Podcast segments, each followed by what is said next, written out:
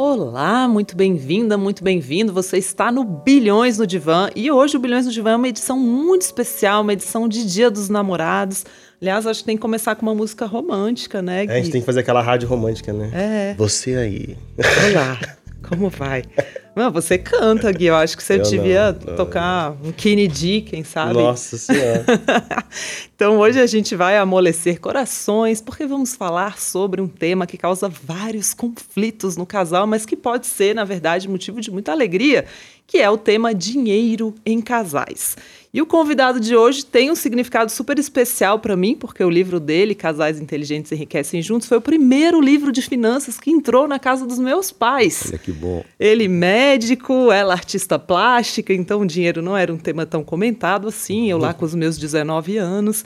É, e pouco se falava de dinheiro, né, lá em casa na época, eu acho que em muitas casas também, então foi assim, é, ainda não existia esse mundo de influências de finanças, eu vejo você meio como quem capinou ali aquele, aquele, aquele universo, aquele campo, né, todo, se tornando assim, é, além de ser, né, pô, professor, mestre em administração e finanças pela USP, formado em administração pública pela FGV, dá aula em vários cursos de pós-graduação, mas também o primeiro influencer de finanças é, que surgiu aí no mercado. Então, Gustavo Cerbasi, um prazer enorme ter você no Bilhões no Divã. Obrigado, Luciana. Obrigado, Guilherme. É um prazer estar com vocês aqui. E uma missão importante, né, de fazer esse papel da voz romântica das finanças aqui. Vamos lá falar sobre mais ou menos o que você falou, né? Uma família de artista plástico e médico, como que se discute, né? É justamente quando as diferenças se sobressaem que a conversa sobre dinheiro fica mais difícil, mas tem estratégia para isso. Boa. E é disso que a gente vai falar hoje. Guilherme Rei aqui do meu lado, que também fala de finanças em casais dentro de casa. Eu falo? Às Você vezes... não fala? Ih, não, Guilherme, mas já foi. Não, depois eu conto aqui minhas experiências e tal. Porque muita gente vem perguntar, né? Pra, depois que eu entrei na speech, as pessoas acham que a gente vira um oráculo dos investimentos, né? É. A, a, não, não sei entrar no speech, não. Tiram. Mencionou o assunto em qualquer roda é. de, de, de, cerveja, numa qualquer mesinha, você já virou oráculo. É, então. É, você falou, nossa, eu tenho um investimento. Ah, é mesmo? O que, que eu coloco? Eu coloco aonde? Onde eu coloco? Como você resolveu o problema na sua família? Porque é um tabu, né? Pelo menos do Tal. que... Na minha bolha ali, muita gente tem dificuldade, realmente, em conversar sobre. É. É, qual a sensação que você tem? Por que, que as pessoas não falam do dinheiro em casa? Olha, até que eu acho que hoje falam bastante. Elas não falavam nada há duas décadas atrás, quando eu comecei a estudar o assunto. Eu me choquei. Foi uma aula de chamada de engenharia financeira, né? Ou, ou enfim, a, a, matemática financeira é um nível mais complexo. Quando o professor começou a fazer contas no mundo em que, quando estava estudando, o juros estava em 24% ao ano no Brasil. Nossa. Eu via lá, produto de crédito mais utilizado pelo brasileiro, cheque especial, né? Hum. Investimento mais utilizado pelo brasileiro, caderneta de poupança. Eu via que tinha outras opções, eu via que eram pouco acessíveis, os investimentos não eram tão acessíveis naquela época, mas para mim parecia muito fácil construir riqueza num país com juros altos como o Brasil. E me parecia totalmente insensato fazer qualquer tipo de dívida ou financiamento num país como esse. Eu via que era a grande realidade.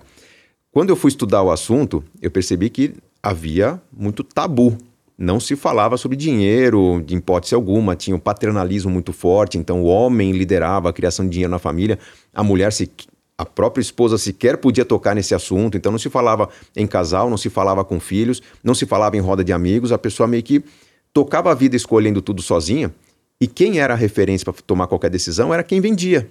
Ah, quero comprar uma casa própria. Onde que eu vou? Vou num banco que financia. E o banco dizia: o limite que eu posso te dar é 30% do seu salário. Então ele punha na cabeça: no meu orçamento, 30% eu vou gastar com a casa.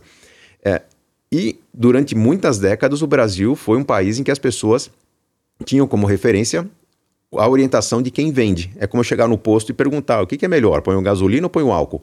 Né? Bom, o que o o dono do posto quer vender, ele vai te recomendar. Uhum. É, quando a educação financeira começou a ser trabalhada, e aí o mérito não é de um escritor, não é de uma pessoa, é, é de múltiplas organizações, inclui governo, inclui bolsa de valores, iniciativa de muitas empresas.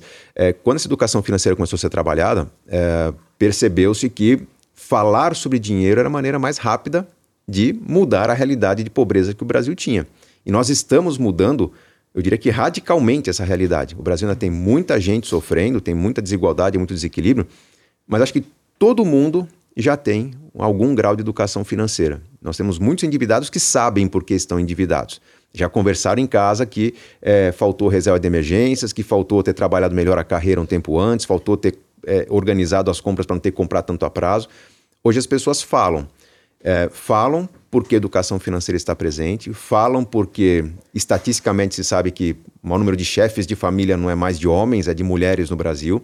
E as mulheres se sentiram na responsabilidade de puxar esse assunto e estão encabeçando esse processo de transformação dentro do lar. Uhum. Dentro do lar. Então, quem conversa com crianças, quem trabalha, quem dá o exemplo, quem traz um jogo para brincar, é, meio que a mulher assumiu um papel de liderança que não existia. Havia uma submissão muito tradicional, muito patriarcal, que a gente até encontra ainda bem no interiorzão do Brasil, mas a sociedade mudou. Uhum. Se a sociedade mudou, se a mulher correu atrás de construir sua carreira, é, se a família correu atrás de dividir responsabilidades, de é, obter renda para trazer conforto, essa responsabilidade está discutindo também sonhos que têm que ser conquistados.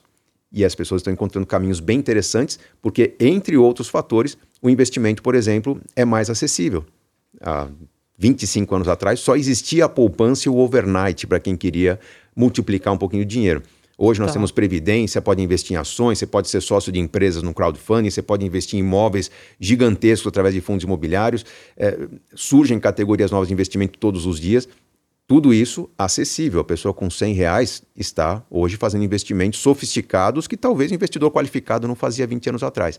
Total, eu acho que o mercado mudou muito também de poucos anos para cá. Então, assim, eu olhava poucos o mercado anos. de fundos, por exemplo, há 5, 7 anos, os mínimos, era muito difícil achar um fundo com mínimo de menos de 30 mil, 50 Exato. mil reais, um fundo bom. Hoje Exato. tem. A partir é, de 500 reais, você já tem fundos o, muito acessíveis. O que a gente conhece hoje como casas de investimento, os bancos de investimento, as corretoras mesmo, eram instituições para atender poucas pessoas. Né? Tivemos modelos de negócio que hoje são sucesso, eles nasceram há 20 anos atrás e não foram adiante porque não tinham volume. Você lembra de empresas como Patagon, Max Blue, é, aquelas empresas que é, tinham como objetivo organizar o portfólio de investimento, mas para quem tinha a partir de 300 mil reais naquela época, estamos falando de um milhão de reais hoje. Né? Hoje você abre conta num banco de investimentos, uma corretora que tem as ferramentas mais sofisticadas do mundo para investir, tendo mil reais na sua conta. Então, é, isso é um, é um, potencial de transformação incrível que ainda está para amadurecer. Nós estamos com uma fruta verde no pé. Uhum. Né? Esses 5 milhões de, de, CPFs na Bolsa é nada, nada, nada, perto de 220 milhões de brasileiros. Não estou nem contando que os brasileiros adultos deveriam investir. Até as crianças que recebem presentes de, de avô, de padrinho, poderiam começar com carteira de ações, começar com um planinho de previdência.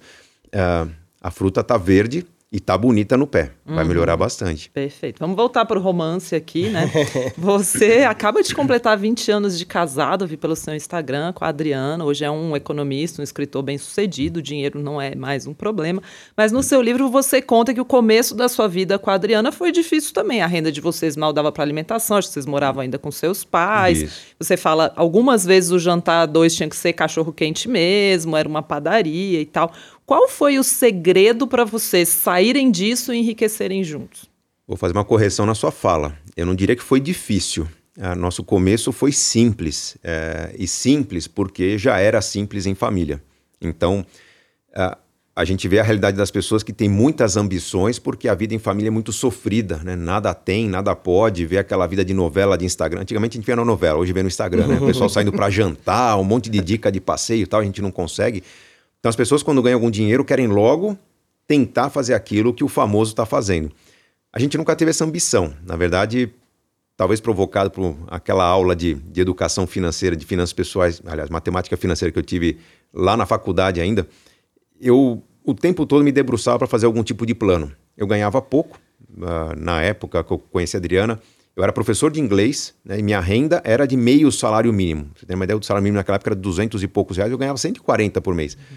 Então dava para pagar a gasolina do meu carro, que nem gasolina era, era um carro a diesel para economizar. Nossa. Mas o, o, eu conseguia pagar o combustível, pagava uma outra atraçãozinha, tipo o hot dog da sexta-feira, mas eu juntava dinheiro para cada quatro, cinco meses fazer um passeio de fim de semana com a Adriana. E era aquele passeio do tipo, vamos para Monte Verde, né? A gente está na internet aqui, uhum. o pessoal uhum. também nem sabe onde é Monte Verde.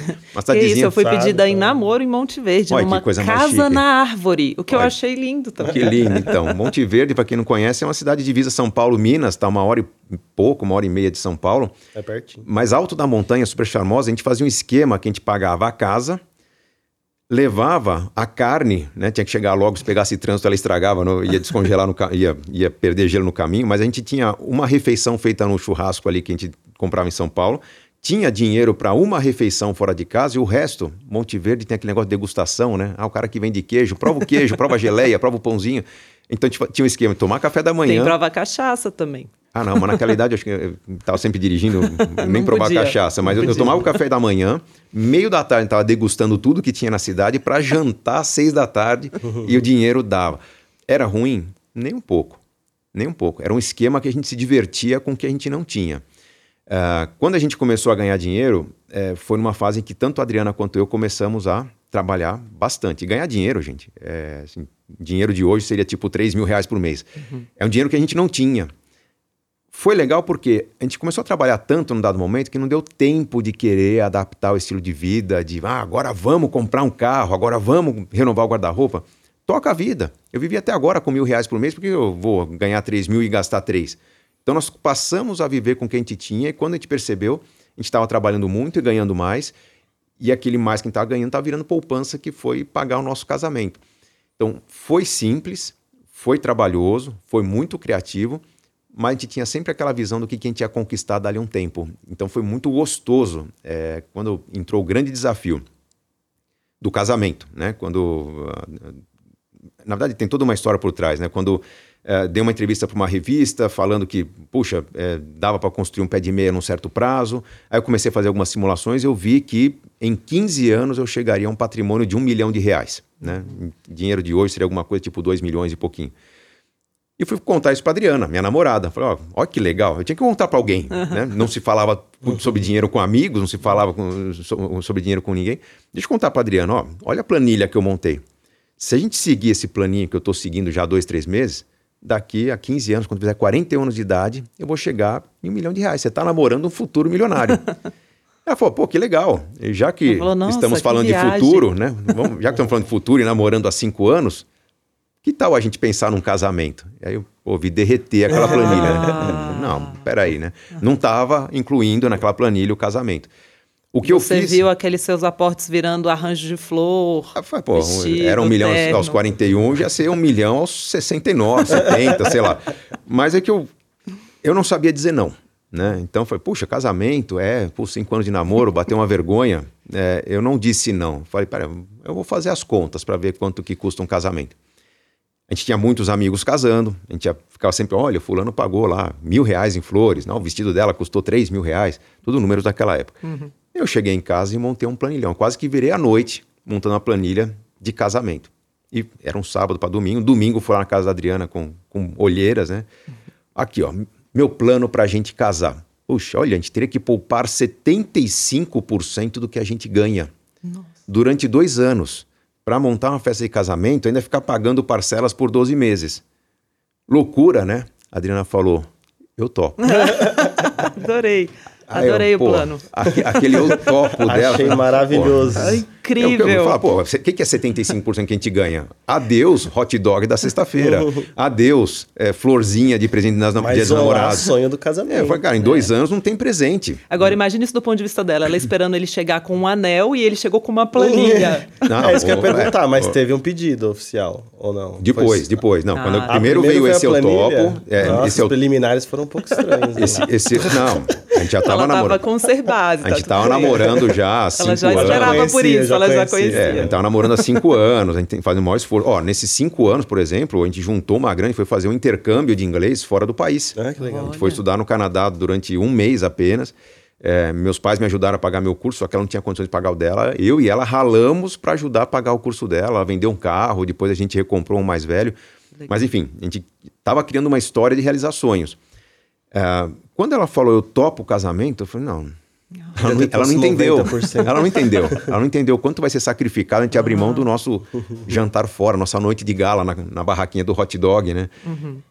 Na minha cabeça, ela ia desistir depois de três, quatro meses. Não e aí desistiu. começou, dia após dia, trabalhando e, e ela era vendedora, trabalhava com comissão. De repente, ela começou a falar: Olha, estou vendendo mais. Uhum. Como assim tá vendendo mais? Ah, porque eu, eu vendo implantes para dentistas, né? Quando eu, vou, eu falo, o doutor quer comprar o implante? Eu falo, não, não preciso, estou com estoque cheio e tal. Eu falo, doutor, ajuda, é pro meu casamento. e os caras começaram a comprar. E a renda dela, em três meses, quase que dobrou. Eu, pô, eu comecei a entrar na dela, né? Pô, se ela tá assim, começaram a vir convites para aulas que eu estava recusando, dava aula de contabilidade básica. Aí alguém fala, alguém dá aula de estatística? Pô, estatística nunca dei aula, mas tirei 9,5 na matéria. Então uhum. deixa eu preparar por uns dias eu dou aula. Comecei a pegar algumas aulas e a renda começou a crescer também. Então o que a gente fazia no dia a dia era trocar telefonemas, eu andava com um saquinho de ficha telefônica. Né? Vocês sabem o que é isso? Não. Sim, é, eu, eu acho que eu sou mais velho que vocês, mas não, era um saquinho é, de ficha telefônica. Da época da ficha, eu sou da época da ficha. Então, fechava uma aula, ah, para mim, o que, que era uma aula? Era 400 reais a mais. Eu ia lá no, no orelhão, ligava para Adriano, fechamos mais 30% do pacote de flores.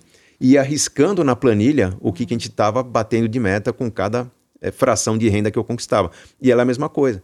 Aquele plano que era para dois anos, de repente a gente viu que poderia viabilizar antes ou poderia viabilizar melhor. Então, três meses depois, consegui comprar já um anel para ela. Eu fiz uma, um pedido de casamento, ah, bonitinho, lindo. formal, na frente da família. Uhum. E, e, a gente começou a acelerar o projeto de uma forma que a gente decidiu trabalhar que nem uns loucos nesse período. Tanto que, se for ver foto do meu casamento, eu tô lá magrão, 72 quilos, né? 15 quilos a menos que hoje. Parou de comer cachorro quente. Parei de comer cachorro quente, passei a trabalhar mais, cheguei a trabalhar 15, 16 horas por dia, mas era um, um grande sacrifício, mas estava muito claro qual era o prêmio. Uhum. E a cada dia o prêmio aumentava. Tanto que a viagem que a gente planejava no começo era uma semana em Porto Seguro, para resgatar a nossa primeira viagem que a gente tinha feito de carro. Virou duas semanas e meia na Europa. Fizemos Paris e Grécia na nossa lua de mel. E quitamos tudo no casamento, não teve endividamento. Então estava muito claro o processo ali que, pô, o sacrifício valia a pena? Valia porque o prêmio era muito grande, tinha data para acontecer. E ali nasceu uma grande lição que eu trago para os meus livros, para o meu trabalho hoje, que é todo sacrifício vale a pena se ele não for se transformar em sofrimento. Se ele uhum. for parte de uma gincana em que você sabe quando o prêmio acontece, você vai celebrar esse prêmio, vai celebrar bem esse prêmio e marcar o começo do próximo sacrifício que você vai fazer para realizar um outro sonho. A vida se torna uma grande gincana correndo atrás de grandes realizações tem sido assim. A primeira, acho que a primeira grande realização foi o nosso estudo em Vancouver, aquele um mês que a gente passou num país diferente. Para ela, ela nunca tinha viajado para o exterior, foi, foi incrível. O grande sonho foi o casamento, dali para frente tudo foi sacrifícios para realizações, sacrifícios para celebrar, sacrifícios para a gente é, criar motivação para o próximo sacrifício. E a vida ficou leve. Então, num, dia que a gente teve sofrimento nesse teve, teve momentos que a estratégia falhou, teve momentos que a gente teve frustrações, mas muitos planos estavam correndo em paralelo o tempo todo. Então, a gente cancelava um plano de médio prazo, mas o de longo estava acontecendo, de curto prazo estava ali pronto para acontecer. Essa vida com mais celebrações é uma vida interessante que torna, vamos dizer, a, a, o dia a dia mais leve, mesmo que a gente esteja sofrendo às vezes no trabalho, mas torna a celebração como algo obrigatório na vida e, e, e a gente tem, tem sempre motivos de alegria para celebrar. É um pouco disso de se divertir na jornada. Né? Exatamente. Né? Eu vivi muito isso também, já contei aqui no Bilhões de Vans algumas vezes, mas eu amava viajar. Então, no começo da minha vida, na época com meu marido, é, a gente. O que, que a gente fazia? A gente falava, não, vamos fazer uma viagem grande. O que, que a gente quer fazer? A gente quer ir para o Egito. Eu tinha esse sonho muito grande de ir para o Egito. E aí a gente falava, não, vamos separar então 5% de tudo que a gente ganha vai para a gente, estagiário na época, né? Então, assim, é, Ó, inclusive, se a minha avó me der um dinheiro, 5% vai ter que ir para isso. E a gente ia construindo, construindo. E as pessoas não têm muita noção do poder que é essa construção. É o que você falou. Vai chegando um dinheiro que você não sabia muito bem, que assim que você gastaria com facilidade, tipo um presente de vó, é. e que você vai acumulando ali. E a gente dava um nome para essa poupança, que era, por exemplo, a esfinge. Essa vai para esfinge. É isso que é esse, esse projeto, Exatamente né? Exatamente isso. Quando você tem um plano bem detalhado, primeiro, você tem vários itens que te incomodam. Poxa, mas não tem dinheiro para esfinge, não tem dinheiro para esse uhum. jantar que eu queria fazer nesse lugar. Só que quando vem ou dinheiro novo, ou situações novas, né? Quando você fala, puxa, eu, de repente eu percebi que eu podia pagar menos pela passagem aérea porque eu estou acumulando mais milhas do que eu imaginava. Ou encontrei uma forma de comprar passagem aérea mais barata. Então, o que custava 5 passa a custar 4. E aí sobra dinheiro para outro item. Você você está trabalhando uma estratégia que vai fazer com que você consiga acelerar os projetos que você modelou no momento em que seu conhecimento era menor do que será na hora de realizar o sonho. Então você vai evoluir nesse projeto, por isso que é tão divertido, tão interessante. Sim. Agora, me, me chamou a atenção que você não bateu de frente com ela quando ela falou, então vamos para o casamento. Você não falou, é, não, não, casamento não, nem pensar. Meu projeto é um milhão e vamos. E eu, quando a gente pediu para as pessoas mandarem perguntas na caixinha, várias falaram assim, pô, é, eu, eu tô aqui numa briga eterna com a pessoa que está comigo porque ela tem um plano e eu tenho outro. Isso, que bom. Como lidar com isso? Bom, primeiro, é bom que tenham dois planos diferentes, porque senão que o casamento é interessante. Né? Acho que a pior coisa é você casar com o espelho, né? É uma pessoa que quer uhum. tudo o que você quer e você só acrescentou à sua vida o trabalho de uma vida a dois e não teve mais nada de interessante, nada de novo. Então, água e óleo é, são uma combinação muito interessante. É, aqueles itens que não se misturam, né? Na verdade, é uma combinação muito interessante para a vida. Há uma tendência muito forte de os opostos se atraírem.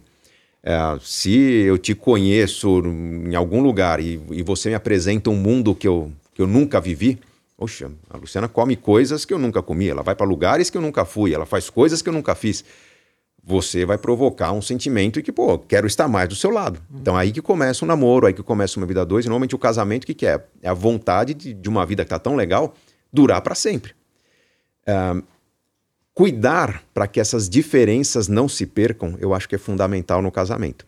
Um erro muito comum que casais cometem é, primeiro, tentar fazer com que aquela vida de namoro desapareça e se crie uma vida de casal em que tudo dali para frente será nós nós queremos ter filhos, nós precisamos aposentar, nós queremos ter uma casa no campo. Ah, e aquela pessoa que um gostava de montanha, outro gostava de praia, um gostava de dançar, outro gostava de estar em família, um queria happy hour com amigos, outro queria ir para um, sei lá, um cinema. É, quando você está sufocando aquele jovem namorado, você está, na verdade, sufocando a essência da pessoa. Uhum. Esse é o motivo das separações tardias. É muito comum a gente ver casais que falam, puxa, parecia tudo tão perfeito, deu 20, 25 anos de casamento, separaram. Por quê? Caiu a ficha. Hum. Né? A hora que fala, pô, mas conquistamos o que a gente queria, a gente chegou com a grana que a gente podia ter, e a vida vai continuar sendo isso? Chega uma hora que a pessoa despiruca, ela fala, pô, não, quero minha vida de volta. E você olha para o lado e não reconhece mais aquela pessoa que você casou. Exato. E talvez porque você mesmo tenha abafado aquela pessoa. Ficou desinteressante. A vida é só fazer sacrifício para o que nós precisamos ter. Então, normalmente as separações tardias vêm é, como consequência dessa priorização do nós apenas. Tem as separações precoces. Casal que se casa e pouco tempo depois separa, que tudo é eu. Né? Eu ganho meu dinheiro, você ganha o seu, eu vou pro meu happy hour, você vai pro seu happy hour, eu, eu tenho meu estilo de vida, você tem o seu. Então o casal se encontra de vez em quando nas festas de família né?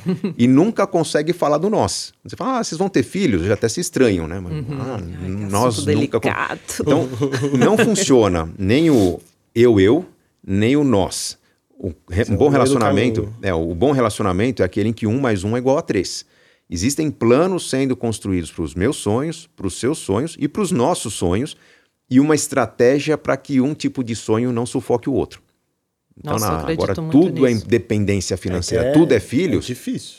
É difícil, mas assim, é. por exemplo, eu vejo casais, eu já vi cenas na minha frente do cara pedir para a esposa, por exemplo, para comprar uma coisa, tipo assim, ah, eu, e coisas pequenas, assim, eu gostaria muito, imagina um cara, eu gostaria muito de comprar um tênis. Aí ela fala: "Não, tênis agora não, porque a gente está programando a viagem para Disney".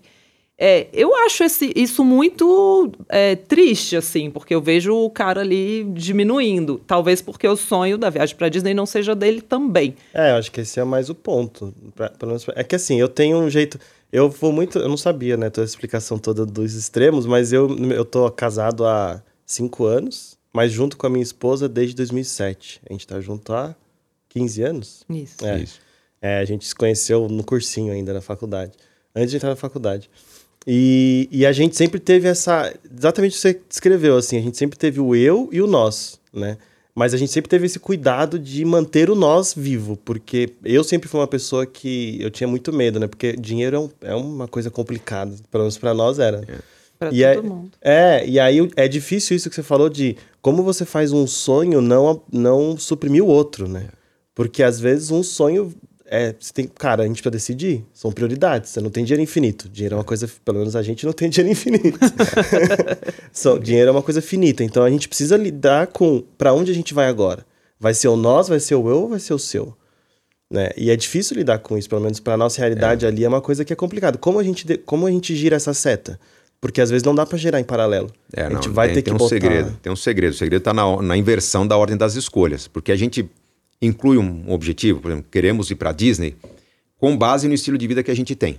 Então a gente escolheu a casa, a gente escolheu o plano de saúde, a escola das crianças, o carro, como a gente se veste e começou a ganhar um pouquinho mais, ou esse ano não teve nenhum imprevisto, conseguiu preservar o 13 terceiro, entra o plano da Disney. Uhum. Só que você está querendo trazer uma experiência nova para uma vida que não não esperava essa experiência lá atrás, né? você escolheu quando você fala quanto eu vou gastar pela minha, com a minha casa, você pega uma fatia do orçamento e vai pegando fatias do orçamento para aquilo que você está modelando. Você não incluiu experiência, você não incluiu é, sair da, da rota, até você fala, ah, eu gosto de viajar. Mas chegou um filho, né? O filho que está indo todo fim de semana para Águas de Lindóia, de repente fala, ah, quero para Disney. Você fala, ixi, né? esse tipo de viagem não está nos planos. O erro está em tentar preservar o estilo de vida e incluir novas coisas. Quando trabalhei muitos anos como consultor, agora como educador, estou encerrando o projeto de educador, mas enfim, é, para os meus alunos, é, eu sempre trabalho a ideia de desconstrução do estilo de vida. A gente trabalha com orçamento base zero. É um conceito bem conhecido no mundo dos Fiquem negócios. Fiquem tranquilos que a gente vai voltar nessa história do educador aí, que você jogou uma bomba aqui na falar, mesa, é. a pessoa tava como assim? Ele parou de ser educador? Não, a gente sempre para algo para virar algo melhor. melhor. Mas, enfim, a, gente mas volta lá. a questão é que é, quando a pessoa tem um estilo de vida e ela quer, ela quer trazer novos sonhos, novos objetivos, a gente esquece esse estilo de vida e a gente modela como deveria ser o estilo de vida para incluir os sonhos. Então, o que é o conceito do orçamento base zero? Eu vou abandonar aquela ideia de que da minha renda eu escolho casa, carro, plano de saúde, escola, né, meu, meus gastos básicos, e agora eu vou inverter. Eu vou começar pelos sonhos. É, o que vai marcar a nossa vida são as grandes realizações. Então, quais são as grandes realizações? Ir para o Egito, levar meu filho para Disney, experimentar uma casa no campo, fazer uma grande doação para meus pais. Uma casa. Construir uma casa. É, o nosso sonho. é fazer, fazer uma é pós-graduação. Quero fazer um curso, quero fazer um curso de gastronomia lá na França, sei lá, alguma coisa. Quero aprender a esquiar. Algum sonho.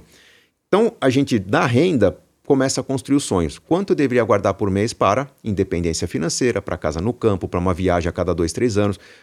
E a gente separa a primeira verba. Como normalmente essa construção de sonhos é de médio e longo prazo, eu preciso ter o elemento da motivação. Então, além dessa verba para os sonhos, eu separo uma verba para qualidade de vida, para fazer coisas que normalmente as pessoas esquecem. Praticar meu esporte, é, validar minha religião, sei lá, tem que dar um pedaço para a igreja, doar para quem precisa, coisas que eu sinto que são importantes. Ah, para algumas pessoas, viajar de tempos em tempos para ver a família. Tem gente que está vivendo longe da família. Uhum. Isso é qualidade de vida. Com o que sobra, eu vou modelar meu estilo de vida. Nossa, eu achei que podia morar numa casa, num apartamentão, vou morar não num flat. Mais.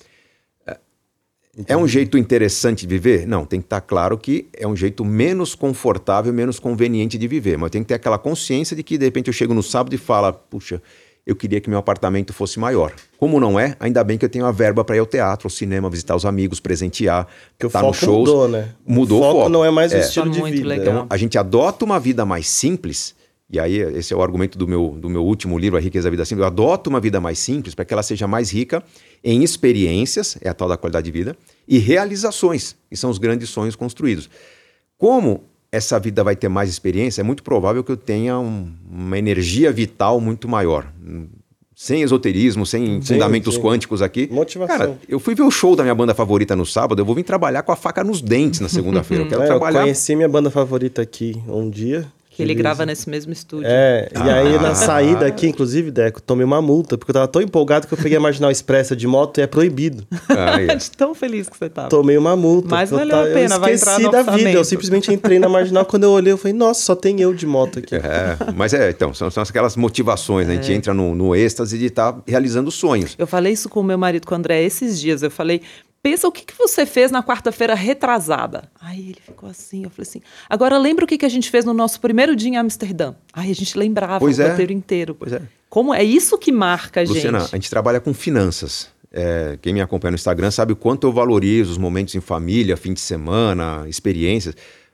Trabalhando com finanças, se eu não tivesse uma vida interessante, ia estar aqui falando, gente, a previsão para o fim do ano, o dólar vai chegar talvez a cinco reais e dez centavos. Aquela coisa uh, maçante, né? É. Não, pô, vamos ter um pouco mais de energia nessa vida. Uhum. Então, a gente inverte a ordem das escolhas.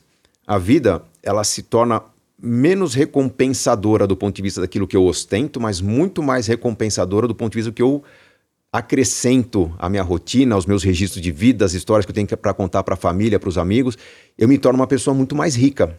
As pessoas vão querer estar mais comigo para compartilhar experiências, as oportunidades aparecem mais, é, os amigos vão querer acompanhar mais esse tipo de processo. Então eu começo a perceber que daqui a pouco estava difícil planejar uma viagem, mas os amigos estão vindo junto e cada um está contribuindo um pouquinho. Fica mais fácil, fica mais leve, fica até mais barato quando a gente pensa em, na escala que isso pode ter. Com isso, a tendência é que a gente prospere mais. uma vida de mais experiências nos traz mais bagagem, nos traz mais criatividade, a gente trabalha melhor, a gente evolui melhor. E até esse sacrifício inicial que a gente fez, eu não vou esperar a aposentadoria para mudar. Ao longo dos anos, eu vou melhorando, porque minha renda tende a crescer, porque eu sou um profissional melhor. Melhor não só porque eu estudei mais, porque eu tenho contato com mais pessoas, com mais ideias, com mais experiência, com mais porque cultura. Porque você está mais feliz. Mais Isso feliz. se reflete Exatamente. no seu trabalho. Então, a, a, inversão isso. da ordem das escolhas é importante. Quem está sufocado por contas para pagar, devia, num dado momento, parar em família e falar: ó, esquece o quanto custa o apartamento, esquece quanto custa a escola dos filhos. Vamos, vamos imaginar, com quem te ganha, vamos tentar modelar um estilo de vida mais simples, só que incluindo várias realizações. Vai ter um gap aqui entre o que a gente é e o que a gente quer ser. E aí, o que, que a gente constrói? Uma estratégia para desconstruir o que a gente é e começar a construir o que a gente e quer as ser. realizações também, né? Porque você vai ter aquela finitude do dinheiro que você não vai conseguir. Eu não posso, né? Eu ganho um salário mínimo, eu quero ter uma casa em Orlando. Calma. Faz pequenas realizações é, mas você pode, construindo. Com salário mínimo, você pode ter uma experiência em Orlando. É, então, tá. esse é o ponto. Pô, eu posso dividir um diminui, intercâmbio, né? cara. É. Pô, mas parece muito dinheiro, cara. Um intercâmbio. A partir do momento que você fecha a sua casa, se aluga para alguém, usa Airbnb, alguma coisa parecida, se alivia o seu custo de vida, uma experiência lá fora se Sim. torna interessante. Eu uso muito nas minhas palestras um exemplo de que hoje eu sou embaixador de uma marca de automóveis de luxo. Sou embaixador uhum. da Audi, a convite da empresa. Muito chique isso. Eu estava esperando chique. um brinde aqui pro Bilhões. É mesmo? Não, não. Mas mas, tá ó, parado aí na frente, você não Ah, é isso. Ele chegou aqui com, com, com, com, o veículo dele lá, possante atrás do meu ali. O, o, dele polui, o meu não. Mas, é, mas sou embaixador de mobilidade O sustentável. também polui. Não, é. é pouquinho, isso é mais. É. Mas eu, eu sempre. Olha eu, isso me dedurando aqui na mesa. Mas, gente, eu sempre fui apaixonado por automobilismo, por carro, por condução esportiva. O, o meu primeiro carro de luxo foi aquele que eu tive a partir do momento que me tornei embaixador de mobilidade sustentável da Audi. Eu não tive carros de luxo, eu não tive super esportivos. Só que em toda a minha história eu sempre aproveitei toda a oportunidade que eu tive na vida de pilotar um carro Legal. ou de alto poder aquisitivo ou de grande potência. Então, apesar de eu andar com o meu carrinho popular, eu viajava para o exterior e falava, pô, é perto de um autódromo. Lá fui eu. Primeira vez que levei meu filho para Disney, tava meus pais juntos, meus pais ficaram com, com, com os pequenos. Lá fui eu para o autódromo em Daytona, andar 270 por hora num carro da NASCAR. Uhum. Ah, pô, mas que, que coisa de príncipe, né? Que coisa. Gente, é 400 dólares a experiência. 400 dólares eu não pago nem metade do IPVA de um carro esportivo para tirar da concessionária. Então, a partir do momento que eu abri mão de coisas que eu queria ter, eu passei a experimentar pilotagem de carros de luxo nos autódromos, participar de eventos de fim de semana, é, drag race, curso de pilotagem, são coisas caras. Mas caras que ficam baratas quando você não está com o orçamento sufocado por outros, outras questões. E às vezes já passam aquele gostinho, né? Então, eu li um livro uma vez que ele fala isso. Ele fala: você não tem uma Ferrari, você deseja uma Ferrari. A partir do momento que você compra a Ferrari, você não vai mais desejar a Ferrari, porque não. você já tem a Ferrari. Exatamente. Então, talvez é, isso tenha dado mais esse sabor para você de, às vezes, ter a Ferrari não te trouxesse tanta felicidade quanto dar uma volta numa Ferrari. Exato. E, e, e quando você dá a volta, você descarrega aquela adrenalina. Eu convido a todos que queiram um carro esportivo, vai andar de kart, vai alugar um, um, um carrinho numa competição esportiva. Eu experimentei todas as marcas de carro de luxo que existem, até eleger a minha, né, que eu considero a, a melhor, da qual sou embaixador. Mas é, tem gente que nunca andou num carro e fala: meu sonho é ter um desse. Uhum. Cara, anda. Anda é. num carro super esportivo, né? Vai ver se a pessoa que está do seu lado gosta. Eu, quando comecei a namorar a Adriana, eu tinha um Jeep, eu achava o máximo. Uhum. Eu comecei a abandonar o Jeep quando eu, andando na estrada de terra, olhar pro lado, tava a Adriana segurando o peito. Eu falava, meu, meu sutiã não dá conta. Eu falava, porra, tá, tá sofrendo ali. Eu chacoalhava tanto aquele carro que, pô, eu vi que era bom para quem dirigia, não para quem... Em São tava... Paulo devia ser a mesma coisa, né? Porque o tanto de buraco... É... Não, e você já viu, os carros, eles batem naqueles buraquinhos assim. A pessoa Carro compra um carro esportivo. esportivo e vai morar nos jardins. Aí Não. tem uns, umas valas. É, gente, um carro super esportivo é para quem pega estrada, para quem vai para autódromo. Você só vai ver a qualidade desse carro andando acima de 200 por hora. Você não pode fazer isso na estrada. Por mais seguro que seja, vai entrar um passarinho na frente causa um Você desastre. até pode, mas não deve, gente. É. Não, mas, não. mas eu tive uma experiência muito parecida, porque Pode eu sempre falei que eu queria ter um Mini Cooper e meu sonho, porque assim, meu gosto, ele deve odiar, mas meu gosto por carro é um Ah, negócio. não, acho não, carrinho lindo. bom, É, eu carrinho gostoso assim, de dirigir também. É, eu falava assim, não, eu quero ter porque eu, eu acho bonito. Nunca É. fui ligada à potência do carro, que eu acho bonito. Aí a primeira vez que eu fui fazer um test drive no Mini pequenininho, hoje eu tenho o Mini, mas não é o Mini original. Uhum. Primeira vez que eu fui olhar o Mini pequenininho, eu entrei lá dentro e falei, gente, isso aqui é muito desconfortável. Ele era pequenininho, não cabia nada no porta-malas. O cara da concessionária falou para mim, era, eu olhei um usado, né? E aí ele falou assim, não, o cara vendeu porque não cabe a raquete de tênis no porta-malas. Aí eu falei, nossa, esse meu sonho tá meio esquisito. Como é que eu vou botar minha mala aqui é. dentro? Aí acabei fazendo test drive do, do Country e tal, comprei. Se quiser depois dar uma volta no meu Audi e-tron. A vantagem do Audi, o Audi ele é tão bom para o passageiro quanto é para o motorista. Essa é a qualidade da marca. Tá? é, e aí eu posso fazer isso que ele está fazendo de experimentando de graça, não preciso nem pagar. É, que exatamente, bom. Aí, é, então, é, é, essas é experiências que a gente tem que aproveitar. É isso. E você vai se tornando, a partir do momento que você experimenta, você vai se tornando uma especialista no assunto. Verdade. Você andou em vários carros, você andou em várias pistas, você sabe o que é dirigir, você sabe o que é reconhecer a esportividade de um carro é, você começa a conviver com os meio, o meio é, de pessoas que admiram carro, você começa a perceber que, puxa, eu queria comprar um novo, mas é muito caro, mas eu sei onde é que estão os grupos que negociam seminovos em boa condição. Uhum. Você consegue adquirir um carro por um preço mais interessante. Então, esse envolvimento faz com que um plano de meio milhão de reais acabe sendo realizado, às vezes, por 150 mil reais, porque uhum. você está envolvida naquilo, é, naquele meio. Viagem é igual vai orçar uma viagem, uma família, como eu, cinco pessoas para o exterior, 15, 20 dias. Se você liga uma operadora de viagem, você desiste no, no, na ligação. Não, uhum. não, é possível. Né? Vou gastar um apartamento nessa viagem.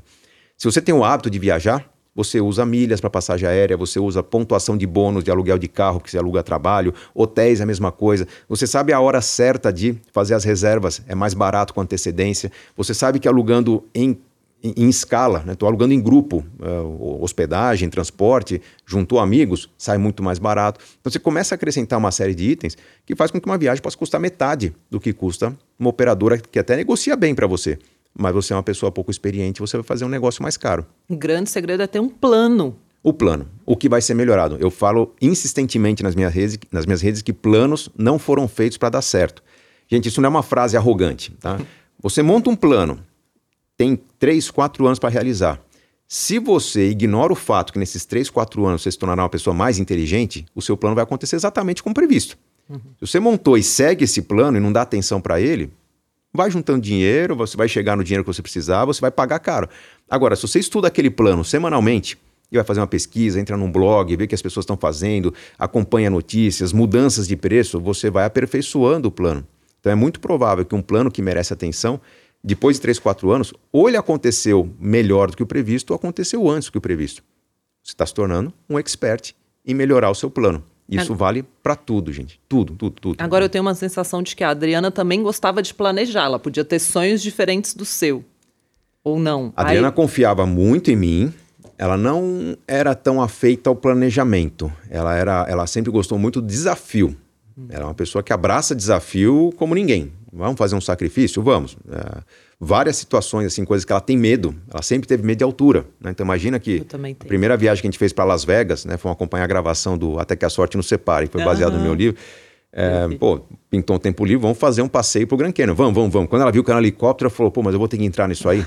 Né? Então, se você visse a hora que cara... Eu tô com o mesmo problema, eu vou para Las Vegas em setembro, eu não quero que o André saiba que dá para sobrevoar de vai, helicóptero vai, vai. Grand É lindo, pô, é não, maravilhoso, não, não. indico a empresa. Abafa, abafa, abafa. Indico a empresa, é, marav é, é, é, daqueles passeios da vida, assim, é. tem que fazer, mas a hora que o cara embicou o helicóptero de bico pro uh, fundo do Grand Canyon... Já eu, morri. Eu vi os olhos da Adriana virando ali, vixe, E aí foi assim com o helicóptero, com balão, já andou Primeira vez que eu estava pilotando um carro esportivo, ela no banco de trás tentando filmar. Na segunda volta, ela tombou no banco, né? Desmaiou.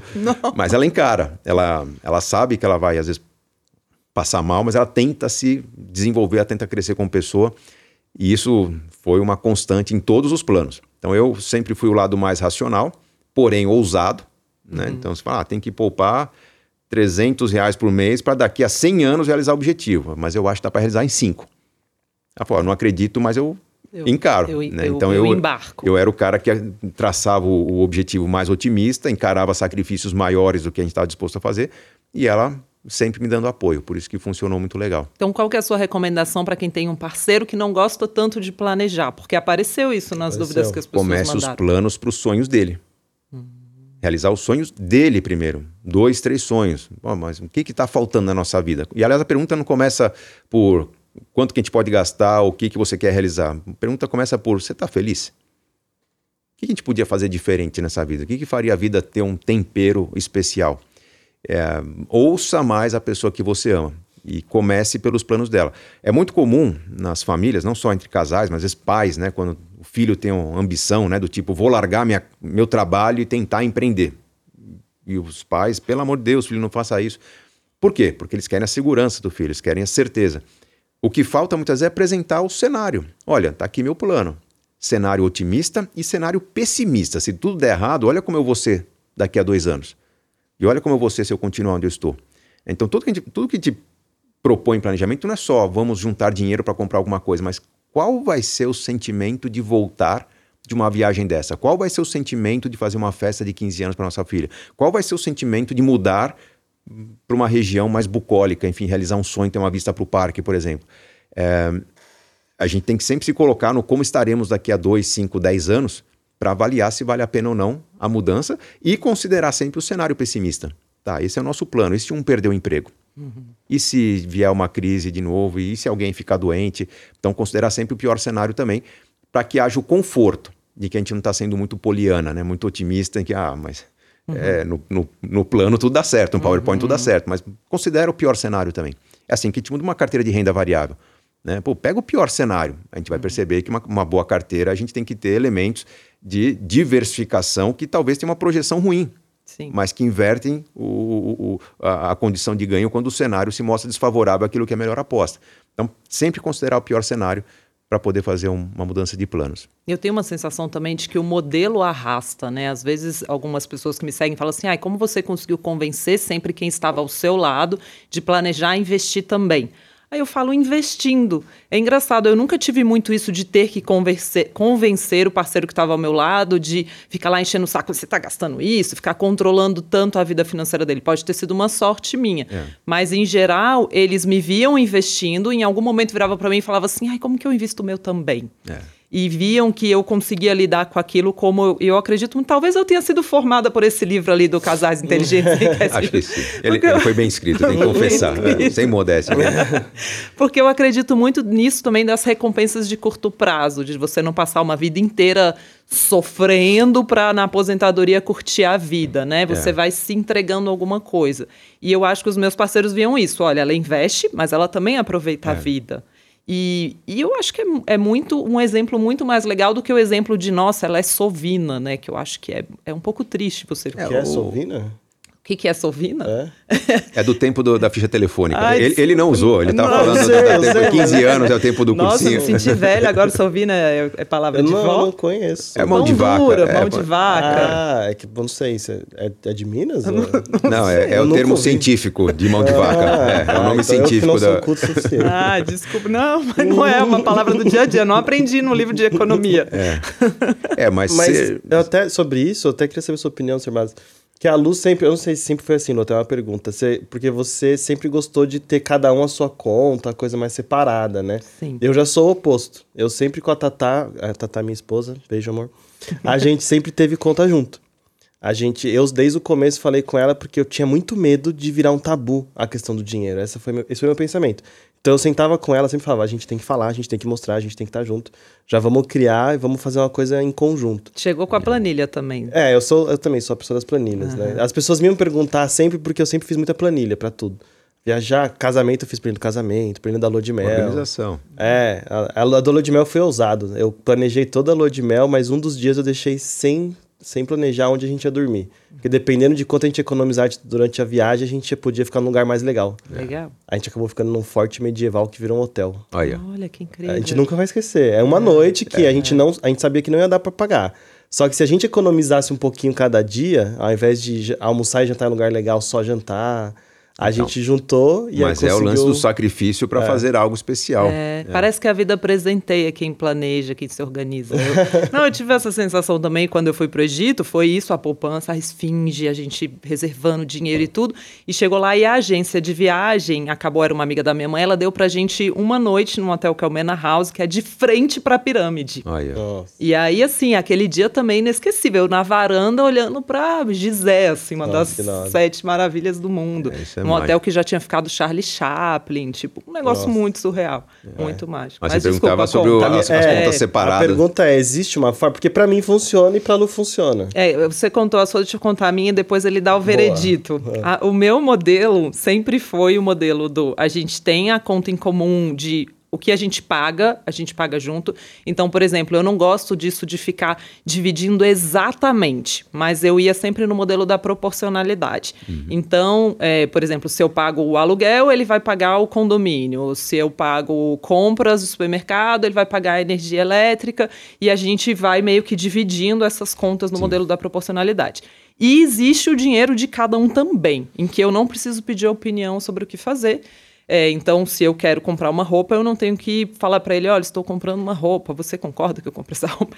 Então, também tem o meu dinheiro e o dinheiro dele. Foi o que eu sempre usei para mim, assim, não nunca briguei sobre dinheiro em casal que me dá. Ah, mas é, é só para o adendo do meu modelo.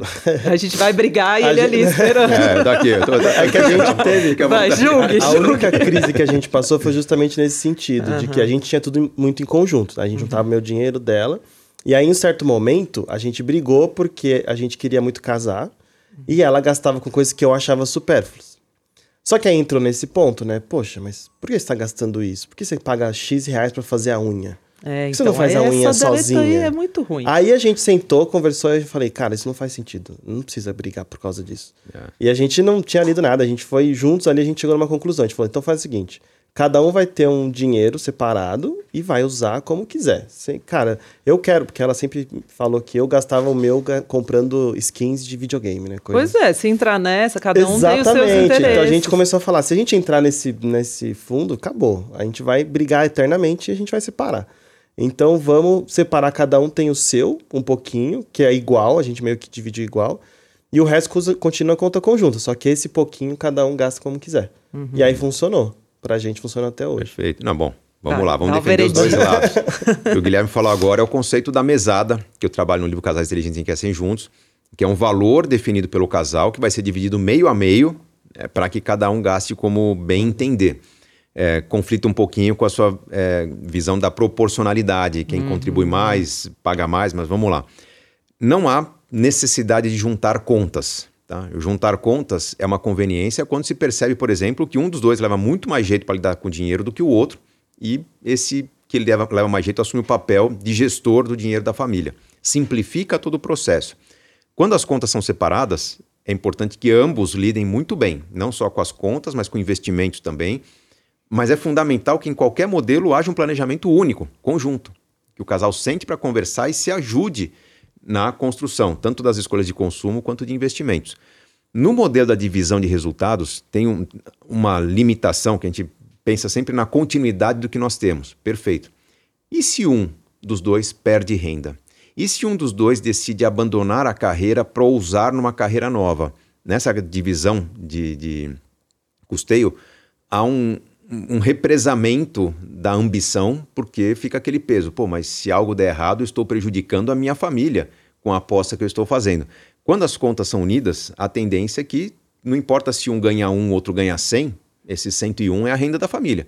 E se esse que ganha um tem a chance de passar a ganhar 20, a família vai abraçar a causa e vai ajudar para correr atrás da carreira. Então, o modelo da união de contas permite mais mudanças ousadas.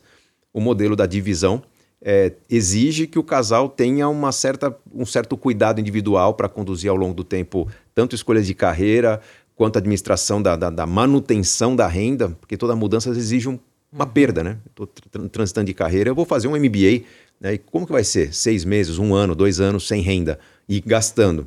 É, vai sair da sua poupança, não vai? Enfim, é, eu justamente recomendo que um mais um é igual a três, naquela visão em que o planejamento é conjunto, é, todos os investimentos estão numa conta só e não se pode esquecer que a individualidade tem que ser preservada. É importante que esse, os sonhos individuais saiam da mesada que tem que ser dividida igualmente. É, a mesada qual, qual é 50-50. 50-50.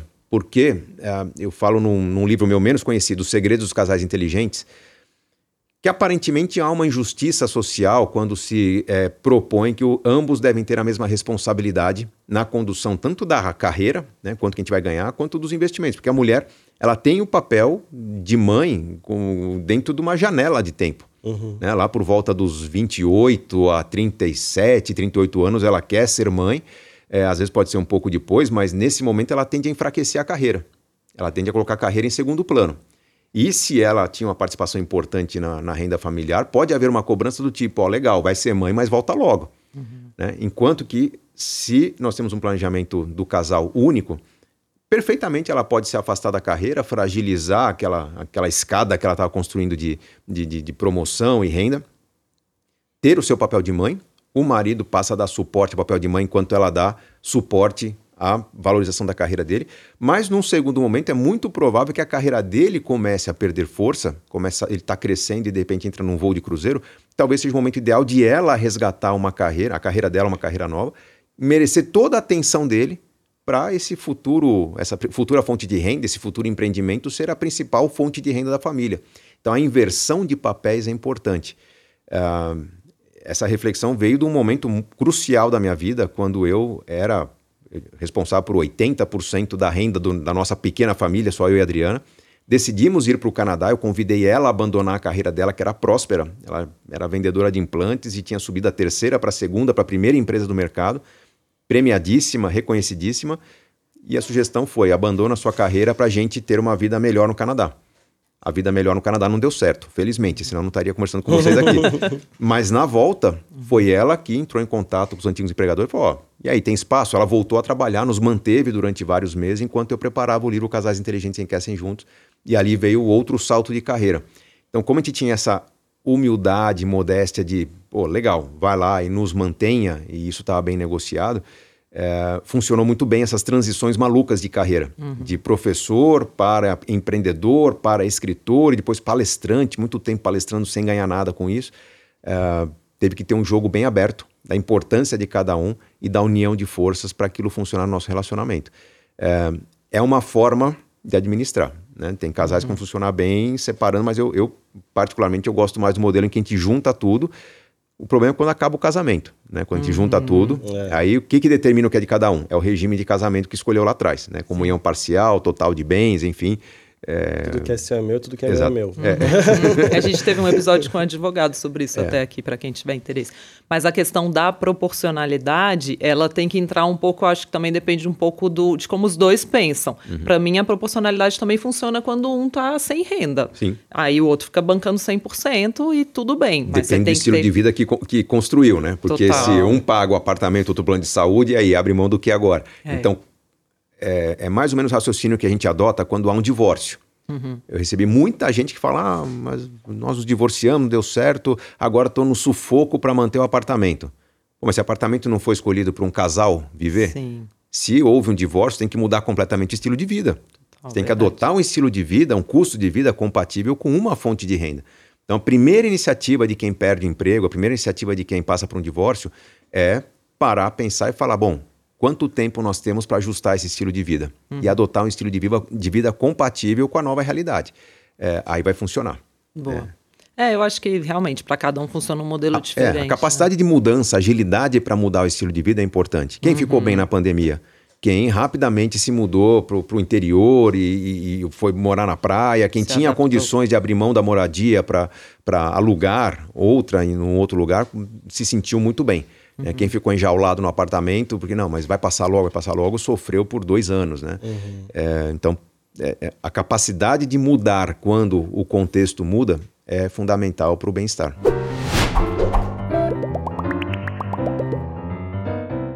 Eu quero que você conte um caos aí pra gente. A gente tem uma sessão aqui nesse podcast que é o caos, que a gente pede para você contar uma história que você viveu, que te marcou, ou que teve com alguma pessoa que você acompanhava. Conta aí um caos para nós. Olha, tem um caso que foi muito importante na minha carreira de consultor, foi muito marcante. Isso lá foi por volta de 2006, 2007, eu não tenho a data certinha. É, tempo de consultor, a gente não tinha fichas do tipo João da Silva, o histórico, uhum. data, a gente punha por códigos, né? Então deu um trabalho resgatar isso depois. Mas lá por volta de 2006, eu atendi um casal de, da região de Campo Grande, era uma cidade próxima de Campo Grande, que tinha ganhado na loteria dois anos antes. E eles tinham ganhado um prêmio na época de 6 milhões e 700 mil reais, era uma fração de prêmio. Nossa. E eles vieram me procurar porque estavam endividados dois anos depois. Nossa. Eu falei, pô, vamos estudar esse caso aqui. O que, que era? Era um, era um casal que tinha uma cultura, acho que eles plantavam soja, alguma coisa parecida, e de repente ganharam na loteria. E por ganhar na loteria, até então o patrimônio declarado era de um milhão e meio de reais, quando viram aqueles 6 milhões e 700, decidiram fazer umas loucuras. Ah, então vamos plantar algo diferente. Para de plantar soja, vamos plantar framboesa, vamos pôr lixia aqui no, no, no, Mato Grosso do Sul. Vamos abrir um posto de gasolina, meu tio cuida. Vamos abrir um comércio no shopping, não sei quem cuida. Eles montaram uma série de negócios aparentemente diversificando carteira para dar certo, mas começou a dar problema em quase tudo. A cultura que não foi adiante, deu problema trabalhista no posto, foi roubado pelo funcionário da loja. Quando eles chegaram a mim, o patrimônio deles era inferior ao que eles tinham a, ao ganhar o prêmio. Então, inicialmente era um milhão e meio de imposto de renda, estavam com 500 mil de patrimônio, uhum. né, considerando o balanço lá. E foi feito um trabalho para resgatar. Então, peraí, tem muita coisa dando problema, vamos vender. Vamos desfazer, contrata advogado, né? Aí já não é um problema financeiro quando você está devendo, contrata advogado, vamos tentar negociar com o credor, vamos desfazer de ativos, vende, fica, vamos tentar ficar com a fazenda original que tinha. Foi um ano e meio de reorganização para voltar um pouco acima do patrimônio original que eles tinham, já que era uma desconstrução. Mas o, o que tem de diferente nesse caso é que ele foi o caso que serviu de inspiração e base para o filme Até que a Sorte nos Separe. Uhum, eu... Em 2012, cinco anos depois é, teve um roteiro feito pelo Paulo Cursino, maravilhoso. O Paulo Cursino era roteirista do Zorra Total, né? Então trouxe um, uma pitada de humor pro filme. Mas era a história de um casal que ganha um grande prêmio na loteria e começa a se deslumbrar com carros importados, com uma vida sofisticada e tal, e de repente, pum, acabou o dinheiro. Uh, por que, que eu acho esse caso importante na minha vida? Porque a gente percebe que as pessoas até vivem bem quando tem um certo patrimônio limitado, uma renda limitada, e tomam todos os dias muito cuidado para conseguir pôr a comida na mesa, pagar o remédio que a família precisa, ganha pouco, mas vive com dignidade. Quando começa a ganhar dinheiro, tem que provar para a sociedade que melhorou. Então aparece com tênis importado, aquela moto de maior potência, né? a casa já começa a se destacar no bairro. Qual que é o problema quando a pessoa ganha dinheiro muito rápido? É, o dinheiro não resolve problemas o dinheiro potencializa as escolhas que a gente faz.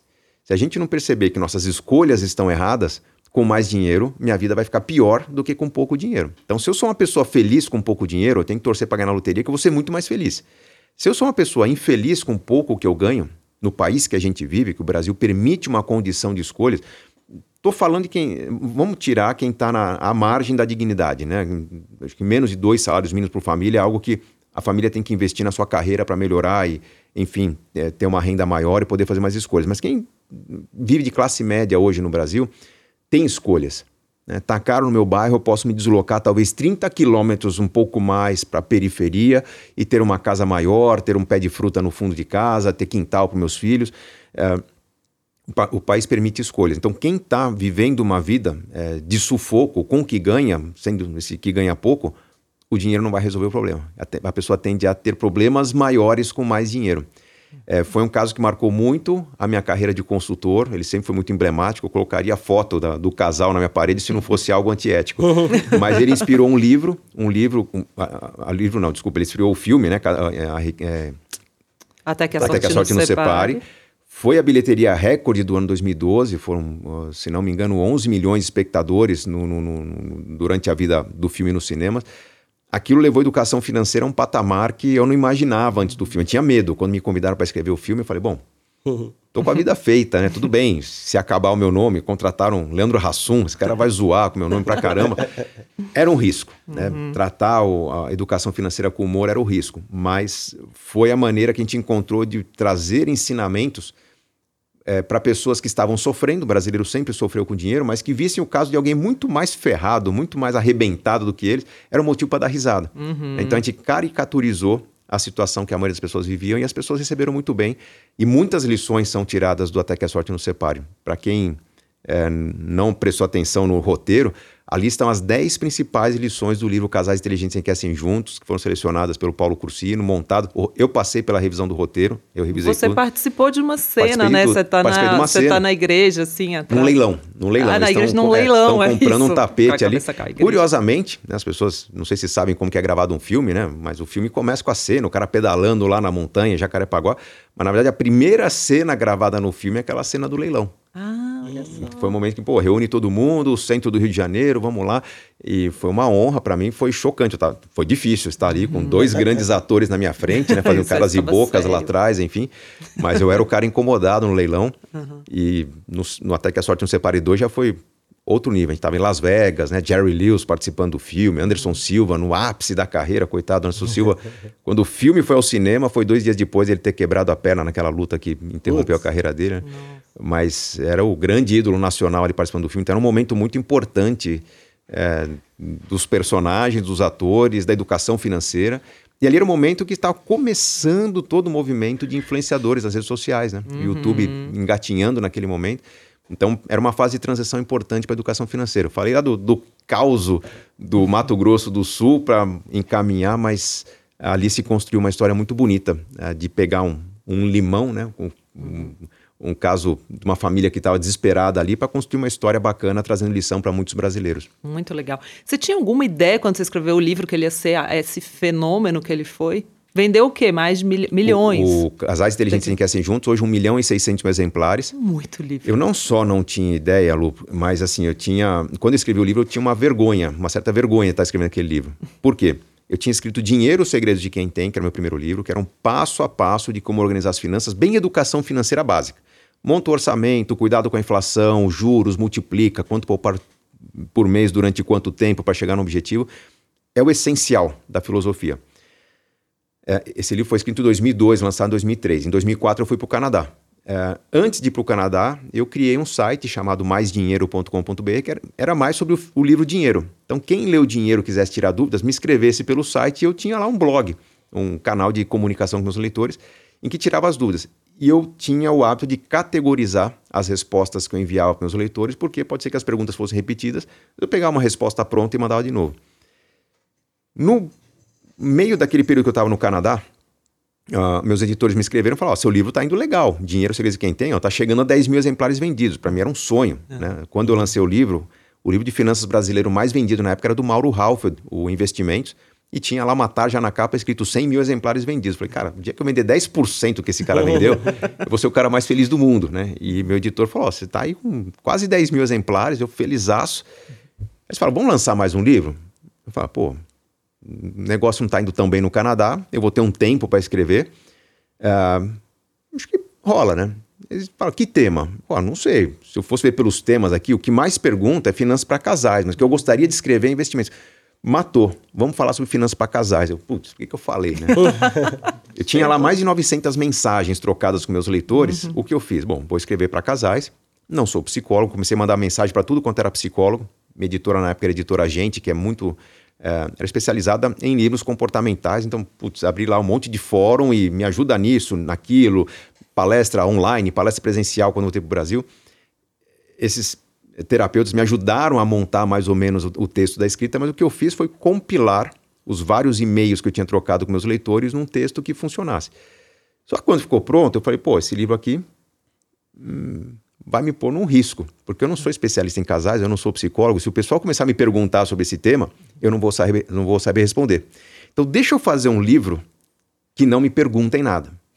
Não tenho fale com o autor. Eu vou fazer um livro tão completo, tão completo, tão completo, vou acrescentar uhum. tudo o que precisa saber, que eu vou é, encerrar o assunto ali. Uhum. Fechei o livro, conversando com ele, como vão lançar? 3 mil exemplares impressos, legal, sem divulgação, tá bom? Porque eu não sou especialista no assunto. Vamos divulgar o primeiro livro. Tava com vergonha do livro. O livro chegou ao mercado e começou, no boca a boca, a fazer sucesso. Um psicólogo compra, indica para o outro, pra... cresceu. Ele foi lançado em setembro de 2004. Só em junho de 2005, eu participei de um programa da Adriane Galisteu, no SBT na época. Era um especial Dia dos Namorados. Era no dia 10 de junho. Ela chamou vários especialistas tal para falar. Uma falava de pompoarismo, sexualidade, outro falava de comportamento, outro de carreira. E eu lá falando de finanças, né?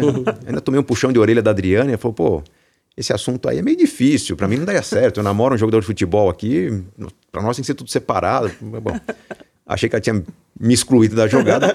No fim, Você senta ali mais no cantinho. É, no, no, fim do programa, quando estava já quase subindo as letrinhas lá, os caracteres finais, a Adriana, a Adriana Galisteu pegou lá do. Ah, então as dicas estão dadas, então os namorados estão tá chegando, e ó, esse livro aqui para mim é a dica do dia. Pã. 29 reais, você vai mudar a vida do seu amor tal. Aquilo fez o livro sumir das prateleiras. Uau. Foi naquele junho de 2005 que o livro entrou no ranking dos mais vendidos e não saiu por 10 anos. Foi até meados, quase fim de 2014, esteve sempre no ranking da Veja dos 10 mais vendidos. Uhum. Uh, sem a gente ter investido um centavo em marketing, sem ter feito uma propaganda do livro, porque no boca a boca ele foi indicado porque funcionava. Porque ele é um livro que entrega toda a solução sem que eu venda a consultoria no final. Eu não imaginava, me surpreendi nesses 10 anos. Ainda hoje eu recebo relatórios da minha editora, eu tenho 16 livros escritos, os 16, 12 estão à venda ainda. Né? Alguns estão em, em eh, trabalho de reedição. Mas dos 12 livros que eu tenho que vendem todos os meses, Casais Inteligentes Enriquecem Juntos é 50% das vendas, pouco mais de 50%. É uma cauda longa impressionante. Todo mundo que casa hoje recebe o livro de presente, porque tem um capítulo específico para quem está preparando o casamento. Uhum. É um sucesso, tenho orgulho desse livro, mudou legal. a minha história. E está mudando a história de muitos casais que estão se, se unindo nesse momento. Eu lembro que você falou sobre isso, que você diz de quebrar o plano, de que o plano muda no meio do caminho. Eu assisti uma palestra sua na USP, jovenzinha também, te falei, né? Sentada lá no chão, é, porque estava lotadaço, então é, tive foi, que vir. Foi, marcou minha volta do Canadá para o Brasil essa palestra. foi esse momento aí. Eu lembro de você falando assim: ah, eu planejei fazer um milhão de reais até a idade tal. E acabou que com os livros eu acabei fazendo antes, né? É, é os livros ajudaram na reta final, né? Porque o, como eu falei, eu, eu ating, houve uma matéria na Você SA em que eu ensinava a chegar no, no 1 milhão em 10, 20, 30 anos. E naquela conversinha de café, tem que tomar cuidado com o jornalista, né? Ah, quando a, a, jornalista falou, puxa, mas você acredita mesmo nisso, professor? Eu não só acredito, como estou chegando nesse número. Uhum. Então, isso era novembro de 2005, a matéria saiu em dezembro de 2005, eu, tava, eu virei um milhão no final de 2005. O Casais Inteligentes Enriquecem Juntos começou a fazer sucesso em junho de 2005. Então eu tinha lá 85, 90% do processo já construído. Legal. Numa combinação de, vamos lá, é, eu evoluí rapidamente na carreira de professor, é, aumentou bem minha renda, não tive tempo de mudar o meu padrão de vida por excesso de trabalho. Não recomendo a ninguém que faça uhum. isso, mas eu trabalhava uhum. 16 horas por dia. Domingo eu preparava a prova, corrigia a prova. Não dava tempo de falar, ah, vou pôr um quadro na parede de casa. Uh, quando eu fui para o Canadá, eu me desfiz de todo o patrimônio que eu tinha. Então, ao voltar do Canadá no, no final de 2004, uh, é, eu meio que já adotei um estilo de vida simples, justamente para não perder essa construção do milhão. Então, essa é, transforma em caixa tudo que você tem e agora parte para o aluguel. Né? Eu, eu, tinha um apartamento próprio até para o Canadá. Tinha comprado um leilão, era simples, não era para morar muito tempo. Mas na volta do Canadá, a gente partiu direto para o aluguel.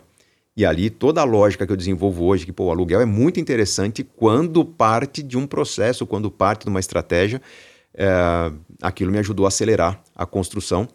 E os, a hora que os livros começaram a vender mesmo lá em junho de 2005, realmente foi um fôlego interessantíssimo, né? Você ganhar naquele ano, eu ganhei pelo menos uns 100 mil reais em livros, é, foi uma ajuda interessante, mas depois, eu posso dizer que o primeiro milhão é o mais difícil, né? Uhum, é, Até porque livro não é a coisa mais rentável do mundo para o escritor. Não, né? não mas ó, o, não foi não só reclamar, isso que te fez é, construir o seu. Não posso. Seu quem, quem, gosta de fazer conta fala, nossa, o cara vende quanto por mês? Hoje eu vendo 10 mil livros por mês. Uhum, né? Se for ver em faturamento, estamos falando de 400 mil por mês. Não, faturamento é o que vai lá para o caixa do lojista. A gente fica uhum. com 10% disso. Então, me dá uma boa renda vender livro. Eu poderia viver de livros, eu sou um dos quatro, cinco brasileiros que poderiam viver de livros hoje. Uhum. É, muito poucos.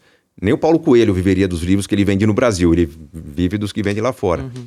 Mas uh, eu diria que quando você já tem um volume de investimentos para trabalhar, aí você vê funcionar melhor a diversificação, você vê o rendimento se acrescentar como, como combustível para o crescimento. O efeito exponencial é impressionante. Né? Imagina que se eu tenho 100 mil reais e coloco 10% em risco para tentar acelerar o meu, meu, meu enriquecimento, imagina que aqueles 10%, 10 mil reais, foram muito bem sucedidos no ano que eu investi, eu ganhei 100%.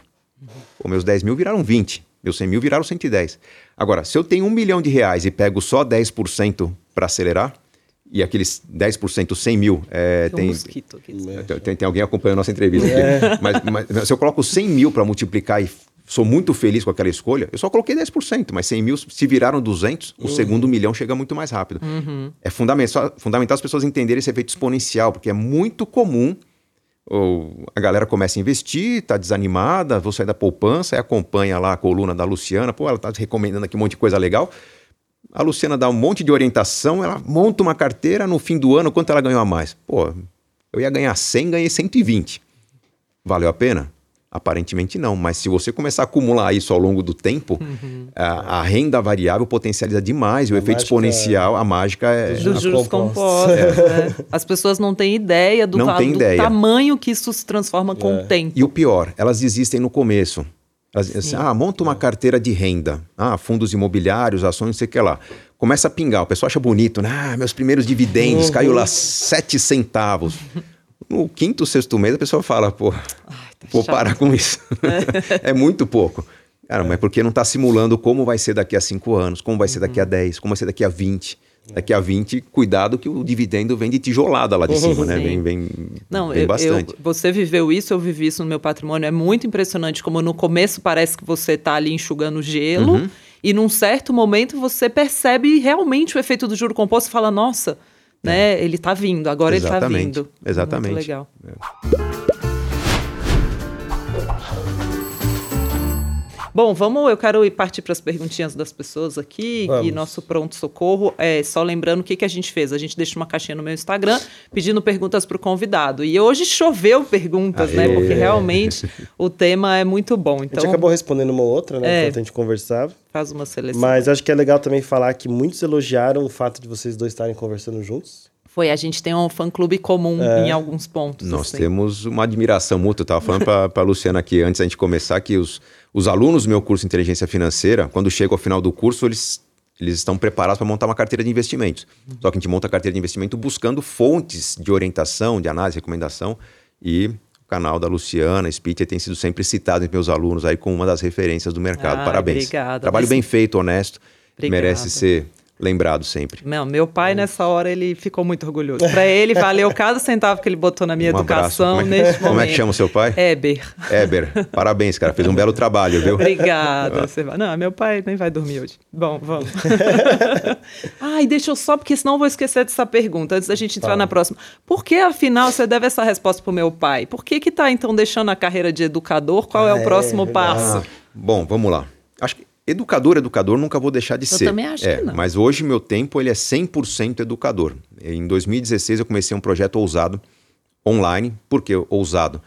Vocês me veem no vídeo, ah, tá, tem facilidade em desenvoltura, ali tem muito esforço, na verdade. Eu sou escritor, eu não sou locutor, eu não sou apresentador. Mas então... tem uma voz de locutor. É, eu ia falar. Tem não, isso aqui, isso aqui foi 10 anos de rádio, 10 anos na Rádio Transamérica, usando isso aqui, esse retorno aqui é poderosíssimo para treinar a voz, ó, a gente é. ouve até do jeito diferente. Total. Mas o meu tra... toda a qualidade que eu construí na minha vida foi com base na escrita. Boa redação, eu escolhi a faculdade que eu queria fazer porque era nota 10 em redação. Uh, mas quando veio o convite para entrar no online, foi um estrategista digital que falou: Cara, você é muito forte no offline e você é quase zero no online. Vamos montar um projeto.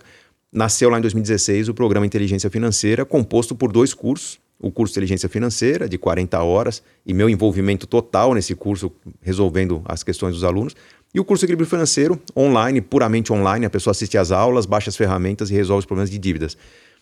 O problema do online é que essa, esse mundo das redes sociais, que as pessoas falam, pô, que legal, a gente está te acompanhando, você está lá, a gente posta o tempo todo, tem, tem um mecanismo perverso.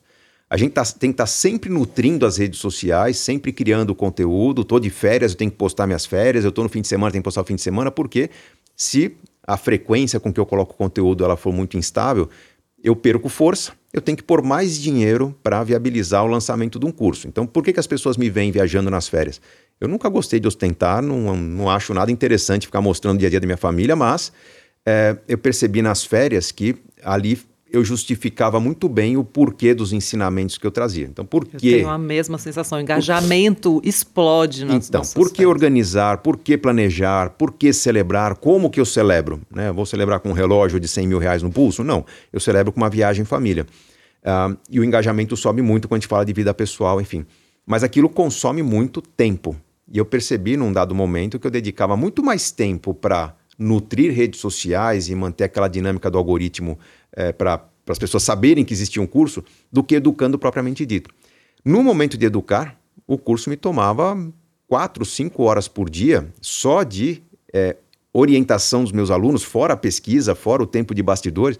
É, algo muito intenso de segunda a segunda e basicamente duas vezes por ano. No cômputo geral, agenda muito pesada, vidas sendo transformadas, tive mais de 40 mil alunos no meu curso, um faturamento sensacional, mas eu vi muita reclamação também de pessoas falando, cara, é, mas eu não consigo pagar 4 mil reais no curso, eu não consigo me dedicar por três meses como você pede, que eu peço uma transformação total na vida da pessoa. Então o curso era muito efetivo, muito interessante em termos de resultado para a gente, mas além de arrebentar com a minha agenda, estava limitado a uma parte do público. E eu percebi que tinha que ser feito algo maior. A gente está vindo é, é, com uma tendência interessante para o mercado financeiro. Você deve ter percebido que os assessores de investimentos andam meio chateados. É, esse pessoal tem certificação, esse pessoal se treina, é, investe em conhecimento e, neste momento, ainda tem uma utilidade interessante o trabalho deles. No futuro, se a gente tiver muitas pessoas investindo, os spreads vão ser tão apertados uhum. que a recomendação da sofisticada para conservadora vai ter pouca diferença, como é nos Estados Unidos. Eu invisto conservador, eu ganho 4% ao ano, moderado 6%, arrojado 8%. Uh, a tendência é que o trabalho do, do, dos, dos assessores de investimento fique mais automatizado, o papel fique mais de transmitir o conhecimento do que tra transmitir a informação do que o conhecimento e há uma tendência deles migrarem para o papel de planejadores. Uhum. Então, tende a vir para o Brasil um número muito grande de, é, vamos chamar nesse momento de fintechs, aplicativos, enfim, plataformas que vão fazer a, a conexão entre planejadores e pessoas físicas. E eu estou avaliando participar desse tipo de atividade, em que eu saio da linha de frente, vou mais para os bastidores. Quem passa a ter o destaque são os planejadores, são essas dezenas de milhares de pessoas que estão se certificando, estão se formando, estão, estão se preparando para orientar, que não, não precisam estar tá à sombra de um nome como Gustavo Cerbasi ou qualquer outro influenciador. Então, eu vou para os bastidores para garantir a funcionalidade. E essas pessoas vão prestar um serviço de educação e orientação a um preço mais baixo, mais capilarizado, mais pessoas vão poder acessar. Imagine que se você baixa um aplicativo que custe 30 reais por mês, 50 reais por mês, você tem ferramentas, tem orientação, tem o, todo o seu projeto montado. Não vai ter a bagagem do conhecimento, não, mas vai ter acesso direto a um planejador que tem. Então, na prática, é, eu estou tirando a capacitação das pessoas para dar a solução para as pessoas, que é algo que é bastante demandado também. Seria um modelo menos conflitado?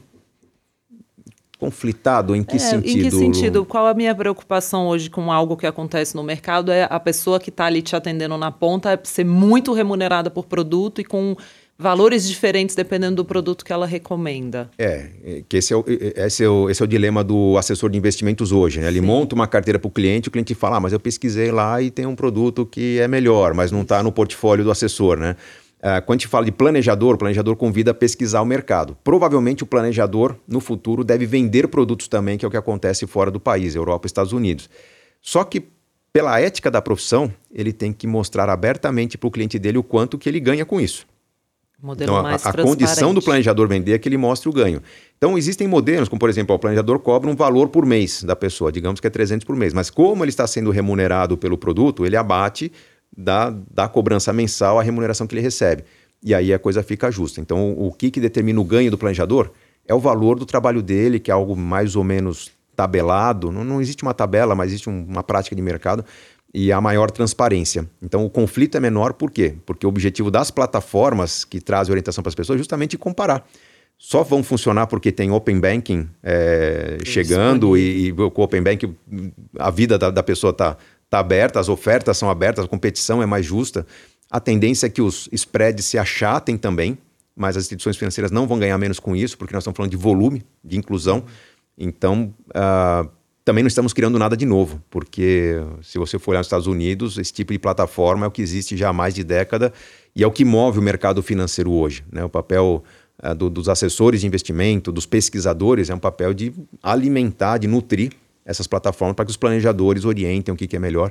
E o mercado fica né, com uma participação muito maior. A tendência é que a gente tenha um número muito maior de investidores em renda variável, em fundos, em previdência, seguros, do que a gente tem hoje, a partir do momento que as pessoas vão ter orientação de profissionais para escolherem, para conduzirem a vida com equilíbrio. Então, demos um spoiler aqui, não, tem, não pode falar não de posso nome. Não posso falar de empresa, não... de marca, nada. Na verdade, eu fui sondado por pelo menos uma dezena de empresas nesse Imagina. mercado é, porque está muito claro que esse é o caminho e, e, e também não fechei com nenhuma. Na verdade, uhum. eu estou em processo de, uhum. é, mas eu devo me tornar mais um investidor e um curador do processo para que as coisas funcionem dentro da minha metodologia, que ela é reconhecida, é, no lugar de estar é, tá na linha de frente. Provavelmente quem vai interagir muito comigo serão os planejadores e não as pessoas que vão desfrutar do serviço. Ah, mas de vez em quando abre uma turminha aí pra galera matar a saudade. Vamos, vamos pensar, na verdade, é. O, o, o, papel de educador deixa de ser o papel principal, uhum. né? Eu, eu, passo o seu, o, eu passo o teu papel aqui de sócio de projetos que vão dar mais eficiência à educação financeira, mas educador a gente nunca deixa de ser. É, com ah, certeza. Seja por palestra, por curso. Eu sempre amei eventos presenciais, né? Uhum. Poder apertar a mão de quem é grato Legal. pelo seu conhecimento é algo assim impagável, sempre me emociono e Também. espero continuar proporcionando esses momentos aí para quem quer aprender. Isso é muito legal. Eu fui recentemente para Teresina fazer uma palestra e aí a pessoa chega com o doce de leite que ela fez. Nossa, eu acho isso tão bonito. Você também tem esse carinho em Teresina. Ah. Teresina é uma cidade impressionante. Eu acho que o, a região é um fã-clube gigante uhum. de educação financeira. As pessoas sempre me receberam muito bem. Uh, tive alguns problemas já de estar num auditório muito pequeno, muda de auditório e o pessoal mobilizando ali mas o, o piauiense tem um carinho fantástico por quem vai lá levar conhecimento para é, eles. Bem né? legal. Eu acho bonito esse carinho do. Eu, eu trouxe para você uma coisa que eu fiz. É, tipo, eu fiz um doce de leite. Eu acho isso lindo, é, assim. É. Acho fofo. Mas enfim, vamos trazer as perguntas das pessoas para a gente, gente terminar. nesse doce de leite aí. e é bom, viu? É, então. A produção caseira. Nordeste é, sempre preparar para voltar com a mala mais pesada do que foi. Isso, é isso. Então, a gente teve algumas perguntas que a gente já respondeu, né? A Amanda perguntou da conta conjunta, cada um tem a sua, acho que a gente já falou bastante. Essa aqui acho que é interessante, do Geneidson. Consegue um trabalhar pelo dinheiro dos dois, mesmo que os dois não tenham esse foco? Sim, sim. Uh, eu acho que um dos. Tem que haver uma conversa do casal e ficar claro que um dos dois assumiu esse papel. Uh, o ideal é que quem assume o papel de, de, gestor das finanças, até porque isso deve ser o normal em famílias em que um dos dois não leva menor jeito para números, não? É, sua mãe que é artista plástico. Uhum. Então, se alguém é artista plástico, entendo eu que ou é um artista plástico que trabalha com computação, né? ou é um artista plástico não, que não quer saber não, de números. Não. Né? não quer saber ela de números. Ela acompanha porque ela me acompanha, né? Mas, é, admira, mas lá né? em casa eu sempre cuidei também. É. Assim, eu falo, as contas são separadas, mas eu faço a locação do meu e a do André. É, então.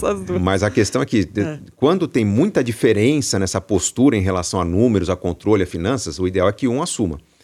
É, quando não há, eu sugiro que a mulher tente assumir. Uh, ah, mas vamos, você está sendo ultrapassado, hoje em dia é tudo igual. Não, não é tudo igual. É, a gente vê que no dia a dia, eu, eu, tô, eu tenho um pouco mais de tempo livre, né? então estou sempre na porta das, da escola acompanhando meus filhos. A maior parte das pessoas que acompanham os filhos são a mãe, né? quem vai às compras da família, a maior parte dos casos, pode, pode visitar o mercado hoje, qualquer hora do dia, durante o dia, durante a semana, é a mulher.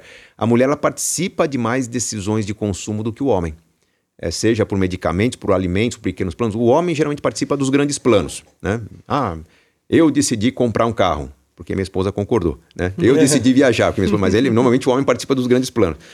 O ideal é que quem participa de mais decisões tenha o controle financeiro, porque senão é, fica aquele conflito. Mas por que você gastou? porque, você, porque havia uma necessidade.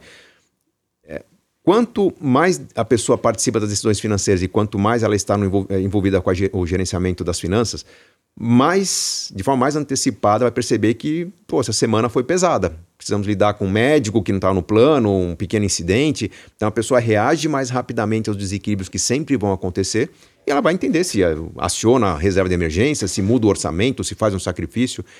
O ideal, o ideal é que a pessoa que toma mais decisões na família, decisões mais frequentes, seja o gestor financeiro do lar. A não ser que essa pessoa não goste de números. Uhum. Se for o outro, em qualquer situação que pelo menos uma vez por mês o casal sente para conversar sobre o que rolou no mês, o que vai rolar no mês seguinte.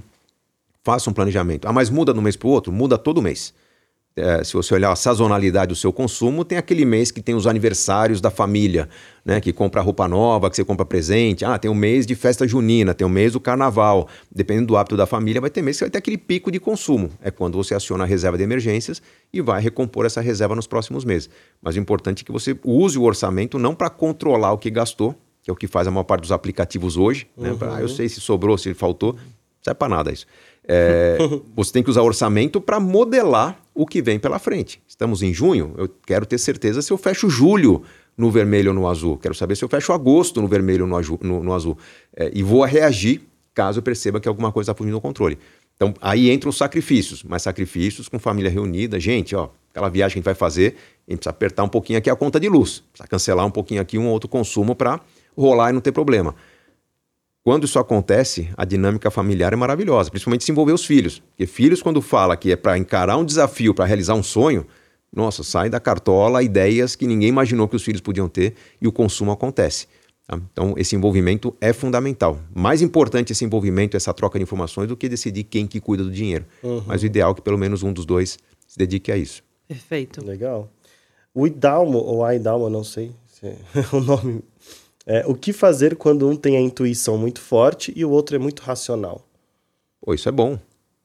O racional é aquele que vai meio que ser o freio da relação e o intuitivo é aquele que vai fazer as apostas. Sempre tem que ser usado. Né? Eu uhum. mencionei agora há pouco que ser otimista é algo importante porque a gente vai confiar na evolução do conhecimento e confiar no aprendizado. Mas o Ray Dalio tem um livro fantástico, Princípios, que ele é, propõe um modelo de pensar, de conduzir a vida que eu acho simplesmente irretocável. Eu faço planos, eu tenho que ser ambicioso ao fazer os planos. Eu tenho que imaginar que eu vou além do que eu acredito ser capaz. Por quê? Porque eu tenho que acreditar na evolução. Certamente, seguramente eu vou falhar.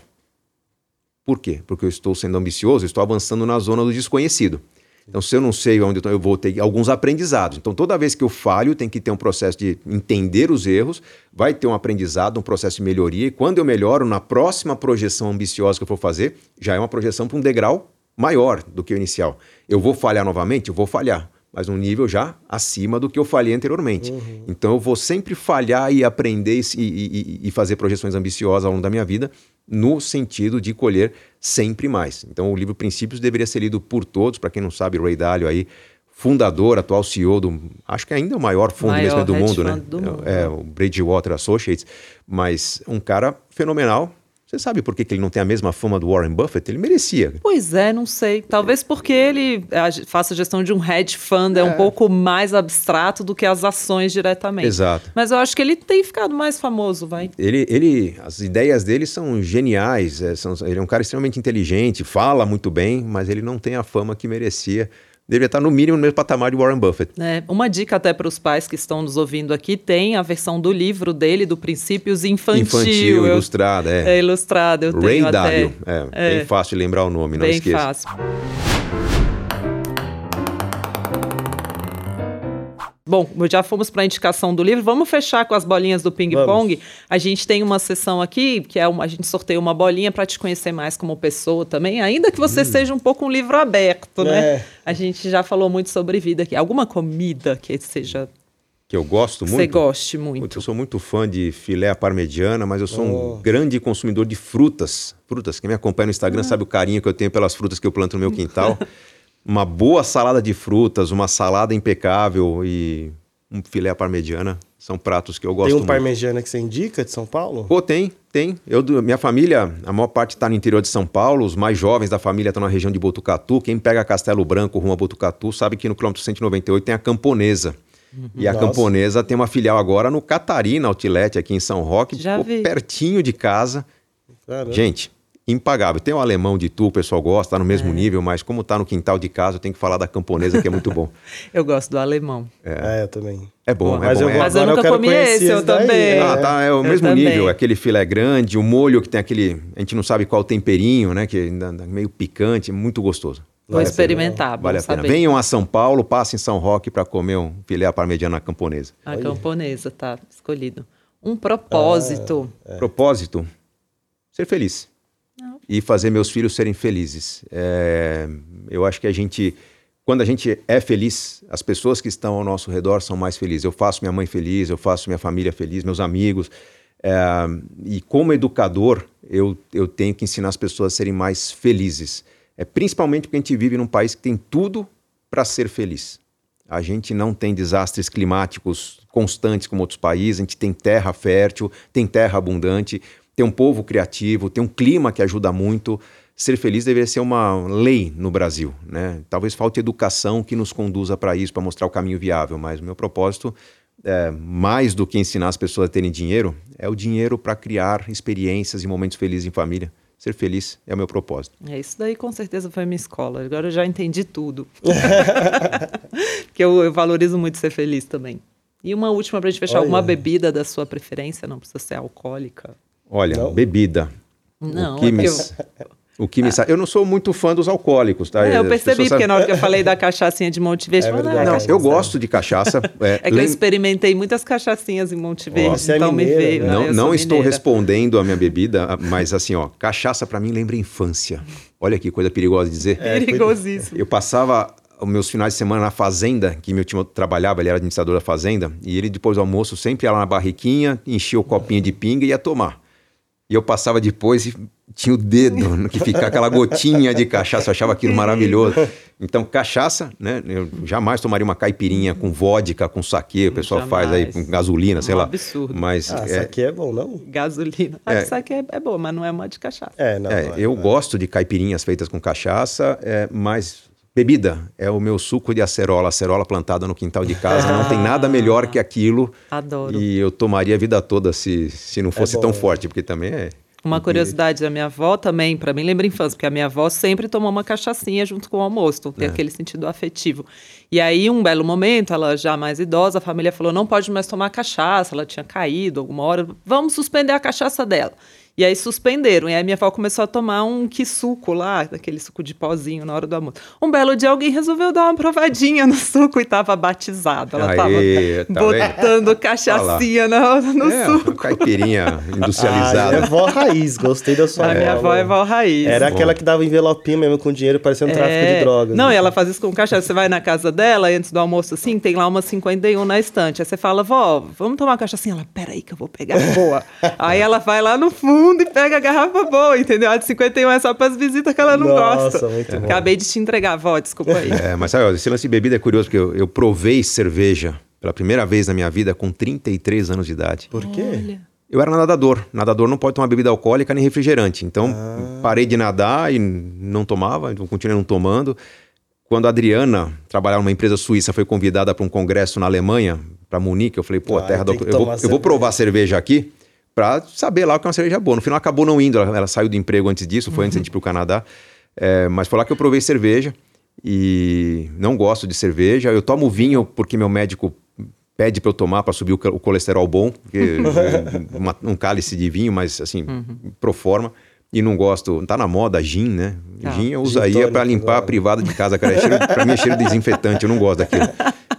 Bom, gin não é, minha praia. é gostosinho, mas eu gosto não, mesmo não, é do vinho. Não vai, não vai. Para mim não vai. Tem alguns aromas que não vão. Eu não, não posso nem com gin, nem com trufas. Você tem que tomar cerveja com fruta. Você já tomou? Ah, Na Alemanha. Nossa, gostoso. Ah, é? é. Cerveja artesanal, eu é. acho que é uma bebida legal, mas eu não passo o primeiro copo. É... é, eu tomo um pouquinho também. Eu não gosto de cerveja, não. Eu sou nerd, né? É. Aquela pessoa. Na faculdade, o professor falava: normalmente a gente fala que eu vou dar bebida, aqui eu vou falar que eu vou dar todinho pra você. é. e aí todo mundo ficava motivado. É isso. É Entendi. É um bom todinho é a melhor bebida. Boa. É. Ser base, foi um prazer enorme ter você aqui. Pô, Muito obrigada. Obrigada mesmo. Olha, muita admiração pelo seu trabalho. Conheci o Guilherme hoje, mas assim, é, você merece muito sucesso por tudo que você faz, por isso que eu estou aqui. E estou à disposição para voltar, trazer mais alguns milhares de reais para esse divã aqui de bilhões. né? Mas muito bom conversar com vocês. Obrigado pela oportunidade. Obrigada, admiração recíproca. Obrigado por ter ajudado meu pai e minha mãe a aprender sobre investimentos e finanças e com certeza passar isso para frente. É, obrigada, Gui, por dividir comigo essa mesa. Obrigado, foi demais. E obrigada a você que participou. Se você gostou, aprendeu aqui. Se não aprendeu, tem alguma coisa errada, porque muita coisa foi ensinada. Se você aprendeu aqui, curta, encaminhe esse vídeo para algum casal que precisa também aprender a enriquecer em casal, porque dá, gente, é possível, é viável e vai te fazer muito feliz. E prioriza a felicidade, que eu acho que essa também é uma grande mensagem de hoje, né? É, não tenha como alvo o dinheiro, tenha como alvo a felicidade, o resto vem aí se você fizer bons planos. Obrigada, a gente se vê no próximo Bilhões no Divã. Um beijo, tchau, tchau.